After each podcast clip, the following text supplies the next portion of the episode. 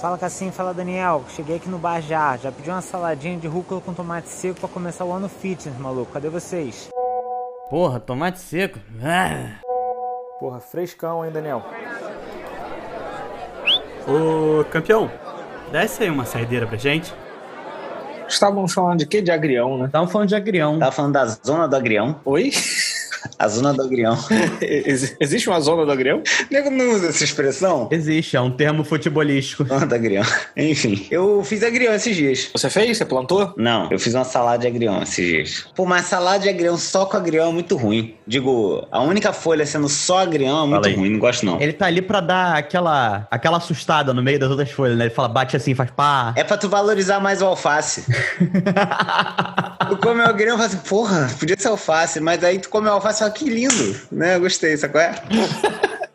agrião bom é na costela. Cassius, aquele sanduíche que tinha ali no cervejário era de picanha com agrião? Não era rúcula. Acho que era rúcula, acho que era rúcula. Eu sempre confundo os dois. Na salada que eu fiz aqui de agrião, eu, eu queria comprar rúcula. Aí comprei agrião sem querer. Você comete a mesma falha que eu, que confundi agrião com rúcula, então. Essa vida de adulto que a gente adentrou tem um pouquinho de tempo. Vocês pedem ajuda no mercado? Todas as vezes que vou comprar folhas. E por sinal, dessa vez, tem uma velhinha que também tem, tá, entrou nessa vida recentemente, porque ela me falou, perguntei qual era a rúcula, ela falou, essa aqui me deu, levei pra casa agrião.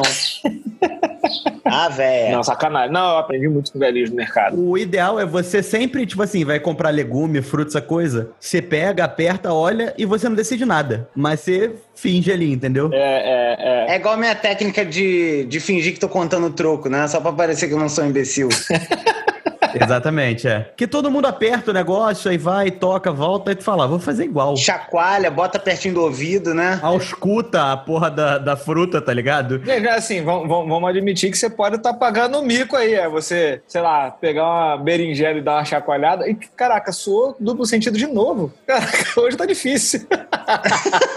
O que, que tá acontecendo hoje? Ah, as pessoas vão olhar de longe e falar, que porra é essa, né? Porque não tem nada pra ser chacoalhado. Então, assim, você tem que saber mais ou menos ali apertar, talvez. É, aham. Você tem que fazer o gestual correto pra cada tipo de vegetal que você for comprar. né? Mas eu fico imaginando, Cássio, que se você for perder tempo da sua vida pensando qual é o gestual correto para você né, não pagar mico no, no mercado, seria talvez mais fácil você aprender de fato como que se escolhe a porra do legume, né, cara? Porra, isso é verdade. Isso é um ponto. Tem uns que eu tô aprendendo, porque você vai ficar sempre na dependência de alguém. Eu fiquei na dependência da velhinha lá, a velhinha me sacaneou, comi, a- comi agrião sem querer, entendeu? Eu queria comer rúcula. Mas enfim, tá aí. Eu não tinha pensado nisso pra esse ano, mas eu vou, vou aprender a escolher, assim, vegetais no, no, no mercado. Porque tem também a ideia de que você, é, ainda que você não esteja familiarizado com o gestual adequado, você pode escolher aleatoriamente e, e lidar com as consequências disso, né? E perder metade de uma. E, e- e da próxima vez você já vai ter uma noção. Exato, é, tem a lance do, do a tentativa e erro, né?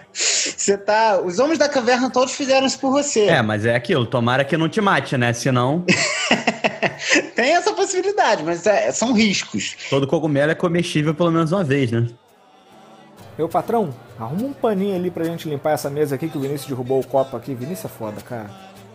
A gente já conversou sobre isso, mas eu ficava sempre pensando assim que deve ter havido uma convenção de homens da caverna para decidir o que que se comia e o que que não se comia.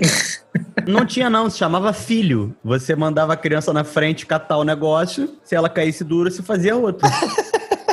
Eu tinha. A minha, a minha ideia era que é, nego tava lá fazendo essa convenção, eventualmente um dos, dos participantes morria no esquema desse e tal. Mas eu acho também que, pô, aquela reunião que passava bem do horário, pô, não tinham batido a meta, tinha que dar um gás ali, tinha uma pilha de, de vegetal para decidir se comia ou não comia.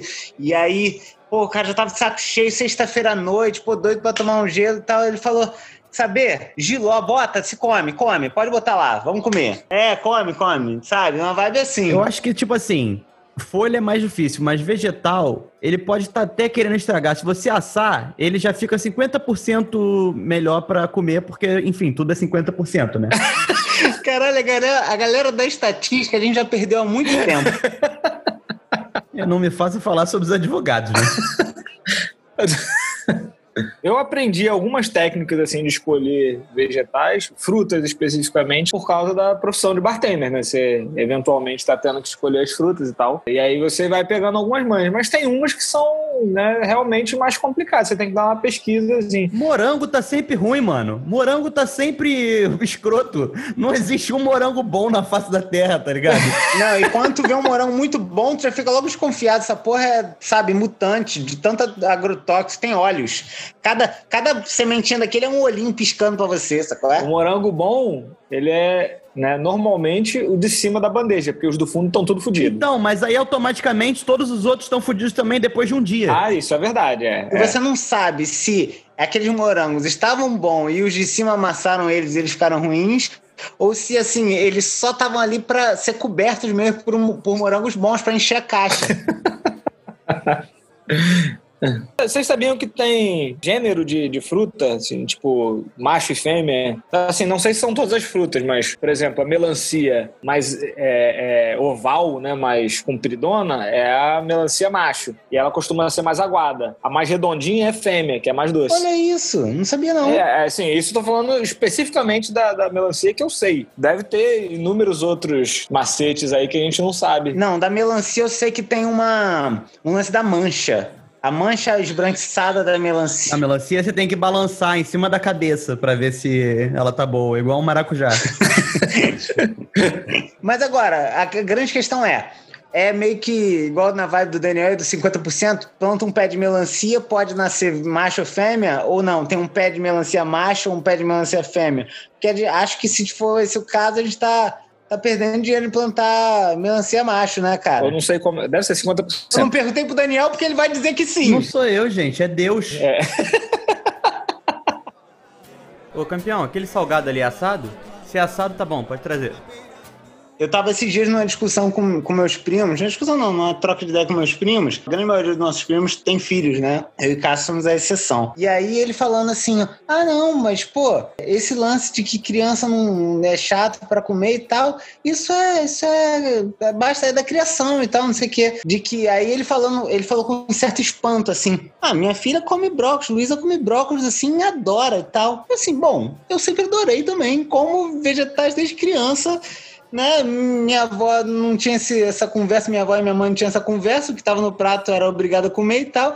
E aí descobri que eles não comem. Mas a ideia é. Tem uma geração, uma leva aí da nossa, da nossa idade que não come vegetais, maluco. Eu tava trocando ideia com o Elcio. O Elcio falou que, pô, tem que ser uma parada bem específica, assim. Uma cenoura, se for refogadinha de um jeito tal. Eu acho que eu conversei isso com o Cássio. Não sei se foi com o Cássio, não sei com quem foi. É, eu não comia também, não, tá? Eu, pô, demorei muito pra começar a comer. Comecei a comer, deve ter, sei lá, um, dois anos que eu resolvi fazer a dieta e comecei a comer. Mas a gente é de uma geração de pais que acreditavam muito na, na indústria alimentícia, entendeu? Entende o que eu tô querendo dizer?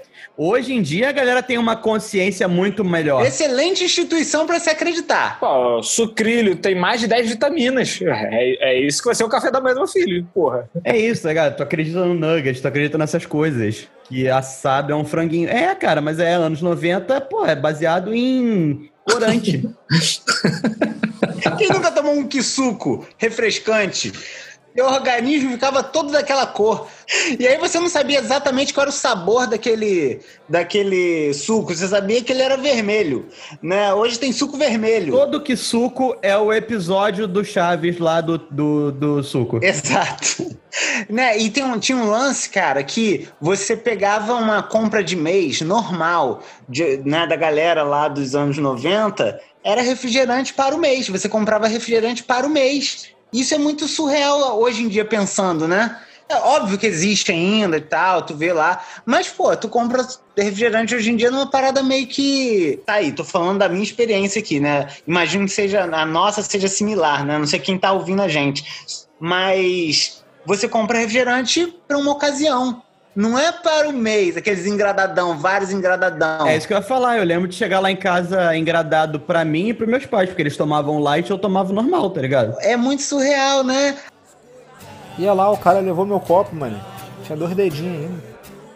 é, eu sempre tive tudo desse negócio pra comer em casa, tá ligado? Eu acho que eu comia quando eu era moleque, aí depois comecei a passar muito tempo na escola, almoçando por lá, não sei o que, deve ter parado de comer. E, tipo assim, fruta é um bagulho que, porra, tem muita fruta lá em casa eu como quase nada, tá ligado? De fruta. É, realmente é, não. E eu, eu fico pensando o seguinte: é, a nossa criação lá, com a, com a minha avó Maria Jesus e tal, e a minha mãe, minha mãe também era rígida em relação a isso, o que, que a gente ia comer e tal, mas tinha esse lance da gente acostumar desde pequeno. Então, uma ruptura, assim, né?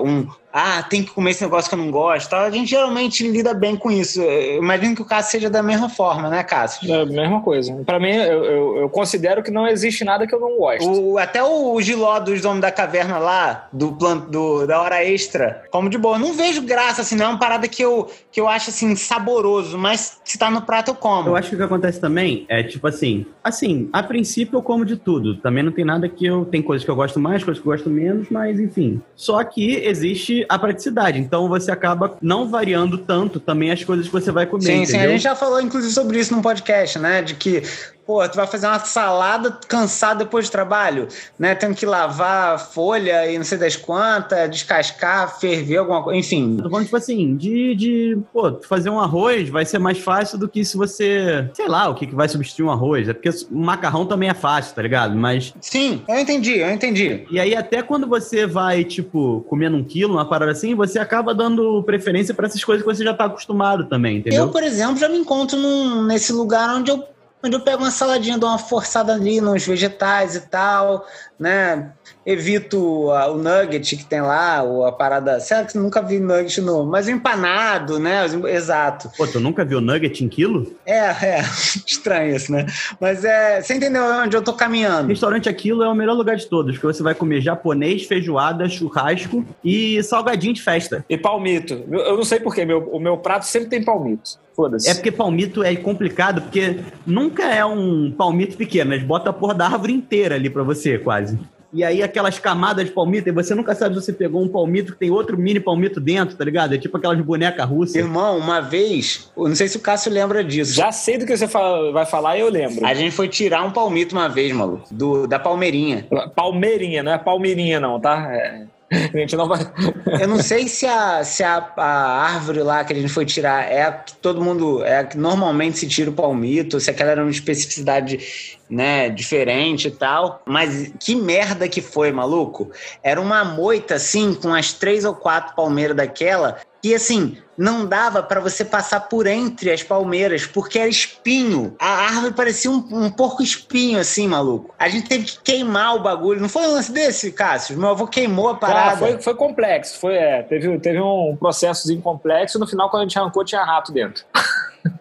É, e aí no final a gente foi comer e foi falando, pensando assim, gente, super compreensível que uma porra de, uma, de uma- um vidro daquele seja 27 reais. Eu acho que daria pra pagar 47 reais nesse negócio.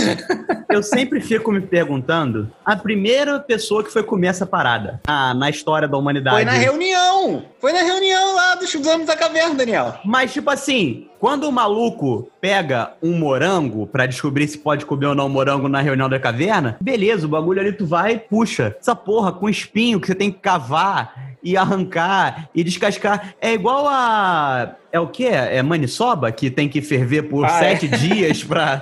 Mano, Como descobrir? é isso. Como descobriram que tem que ferver por sete dias? Quantas pessoas morreram no sexto dia pra falar? Ferve mais um dia aí. É. Faz mais 10 minutinhos. É isso, cara. Eu até acho que, por exemplo, o cara que viu o morango, viu aquele negócio brilhante, assim, vermelhão, e falou, pô, vou comer esse negócio aqui, ele se fudeu quando viu um sapo. ele foi pela mesma lógica, assim, e se lascou. Ser homem da caverna era uma, era uma atividade muito difícil, né, cara? Nós temos que, que valorizar essa galera. Pô, mas esse cara da maniçoba, maluco. Mas tem várias paradas assim, inclusive já na- na- nas, nas épocas mais modernas, se você for parar para pensar como descobriram, assim, como inventaram certos pratos ou certas, é, sei lá, técnicas culinárias. Maionese, por exemplo, é um negócio que não me entra na cabeça alguém ter tentado, tá ligado? É. Olha e ovo. O cara falou, porra, o que que tá estragando aí? Tem essas sobremesas da fome, né, cara? Tipo batata Ruffles com leite condensado. Não, não é disso que eu tô falando, tô falando de algo mais ancestral. Eu, tô falando daquela ideia assim, de da galera com fome mesmo, fome de, de, de não ter alimentos, né? De é, épocas de guerra e tal. E o pessoal pegava um pão, tinha pão, leite e açúcar. E aí óleo. E aí os caras misturaram e fizeram rabanada, sacou? Essa é a história da rabanada mesmo ou você. Brother, eu já ouvi como se fosse. Eu tô com medo de falar que se a gente tivesse num papo sem gravar, eu diria que é. Mas como tá gravado, e aí vai ficar pra posteridade, eu vou falar aqui que não sei, que já ouvi esse papo. É, a Nutella. A Nutella também já ouvi esse papo, de que é, o pessoal botou avelã pra, pra. Porque, pô, cacau tava difícil. Era meio que uma, fazer um blend, sabe? As coisas vão, vão fluindo. A cerveja tem uma história meio bizarra também, né? De, de um cara que deixou um saco de cevada na chuva. Foi o que eu, foi o que eu ouvi, tá ligado? Aí ficou lá na chuva e fermentou, e depois uma coisa resolveu beber essa porra. Então. Mas é. Era. tu já imaginou? Esse cara tava muito fudido na vida, cara. Ele pensou em beber aquela porra. Tava, com certeza. E não dá nem pra falar que ele tava bêbado, né? Porque ele tava descobrindo a parada. Não, mas se bem que, assim, uma coisa que nossos antepassados, homens das cavernas, sabiam era ficar doidão, né? Não era o único jeito de ficar doidão, era com, com cerveja, né? O, próprio sujeito lá do que se enganou da lógica do morango, quando encontrou um sapo, ele ficou um doidão lá e, porra, às vezes ele pensou, vou beber essa cevada aqui e tal. A gente lida bem com essa ideia. A sociedade, né, lida bem com a ideia de estar doido, fora do, da sua, do seu grau de consciência ali adequado. Não, não, não pede mais cerveja pra mim não, que eu já tô legal, cara. Eu tô ficando até com soninho. Seja lá, né, no que você baseia a sua alimentação. Cara, se tem um negócio que me deixa puto, é careta pra comida. É tipo assim, ah, eu, eu não gosto, ok, eu não como. Né? Tipo, fala assim, ah, pô, isso aí tem cebola, não como não. Agora, se eu trago um prato, a pessoa fala, é, sabe, tipo, aquela care- careta de. Isso me deixa muito puto, gente. Eu te entendo, Cássio. Não sei se a gente tá sendo babaca, eu não sei se a gente tá sendo intolerante. É, tô, eu provavelmente tô, mas. Caraca, me dá uma agonia, mano. Mas eu também fico assim, brother. Mas tem muito a ver com a ideia, Cássio, também. da- Tem dois fatores aí. Um que a gente acha que a pessoa está se privando, né? De, e é uma bobeira, é um, é um, é um luxo desnecessário você se. Né, enfim. Não, não, pior que assim, eu, eu entendo perfeitamente que, assim, existem paladares diferentes, existem características né, físicas do, do- do- dos seus, né, dos seus, das suas papilas gustativas lá que vão alterar ali alguma coisa e tal. Tem gente que tem percepção maior para uma coisa ou para outra. Existe a ideia da fobia alimentar, não sei se você já ouviu falar. É quando tu vê um pepino e fala, pô! Daniel foi, foi específico com pepino aí, né? Fiquei. É porque tu já viu gatos com pepinos? Já vi, cara, é engraçado essa porra, né? Tem essa jogada, tem essa jogada, tem essa jogada. Então, gatos têm fobia alimentar a pepino. Ah, é isso. Qual o conceito do- da fobia alimentar? Não tô ligado. Eu acho que tem a ver com isso, da pessoa ter uma aversão a determinado alimento, né? Não é só não gosto, né? É de, pô, fazer vômito, não conseguir. Isso aconteceu com você por um tempo, né? Ah, sim, é verdade. Eu tive, tive isso. E talvez eu até fizesse careta, pensando por esse lado. Tive um problema com leite, né? Eu tinha problema em tomar leite. O, o- o cheiro né, do, do leite me, me incomodava por causa de uma questão, né, tipo, emocional mesmo, de, de alguma lembrança e tal. Eu tive muito problema com isso durante bastante tempo. Era realmente muito é, atribulado, era um café da manhã atribulado, que minha mãe forçava barra, né? O Cássio não conseguia, e aí ela foi se reorganizando e tal. Mas, mas isso acontece de fato, né? Era tipo o Vinícius com pasta de dente. Não, não, porque não tinha nojo, tá ligado? Eu só, né, tipo, realmente não conseguia. é- Era um negócio que me incomodava muito e eu, né, tal, provavelmente fazia careta ao pensar na, na situação. Mas ainda assim, é, eu sou hipócrita, foda-se. Mas, tipo assim, só o leite puro ou, tipo assim, sobremesas com leite, derivados de leite? Não, não, não, não. Tipo, leite com Nescau ou leite puro, né? Mas aí o Cássio mesmo foi, depois que essa pressão toda rolava, né? Minha mãe, pô, pegava chinelo pra. pra não, tem que tomar, tem que tomar, era uma vibe assim. E aí ela, quando isso foi, ela foi entendendo que só estava atrapalhando e tal, Caspa, depois de um tempo, tu, tu, não tem mais crise com leite, tem, Cássio? Não, não, nenhum. Eu até tomo Nescau de vez em quando. É, então, é muito louco isso. E aí, talvez, Cássio, essa nossa intolerância aí com gente que, que faz careta só atrapalha o processo, né? Mas eu acho que tem muito a ver com a forma com que a gente foi criado, né? Isso é inadmissível para minha avó, por exemplo, botar algo no prato que a gente não comesse. Então, como a gente aprendeu a lidar com isso, a gente fica nessa vibe de que todo mundo tem que ser assim. Ah, tu tá de sacanagem que tu não come brócolis. Pelo amor de Deus. Não, vai comer, vai comer brócolis. Tem essa jogada, né, cara? é, talvez, talvez seja só reflexo mesmo, basicamente. Pessoas não precisam de um nutricionista, sim de um psicólogo. É, é, irmão. Tá começando as interfaces aí, cara. Entre as, entre as áreas, a multidisciplinaridade. Enfim, galera, vamos se adiantar pra sair? Pedir um tira-gosto aqui? Vai ser o quê? Pô, eu ia pedir um giló, mas alguém aqui não come, não? Pode pedir giló, desde que não seja com cebola, eu, eu fecho. então valeu, chama o Mr. Chico aí e vambora. Valeu, galera. Valeu, valeu, valeu.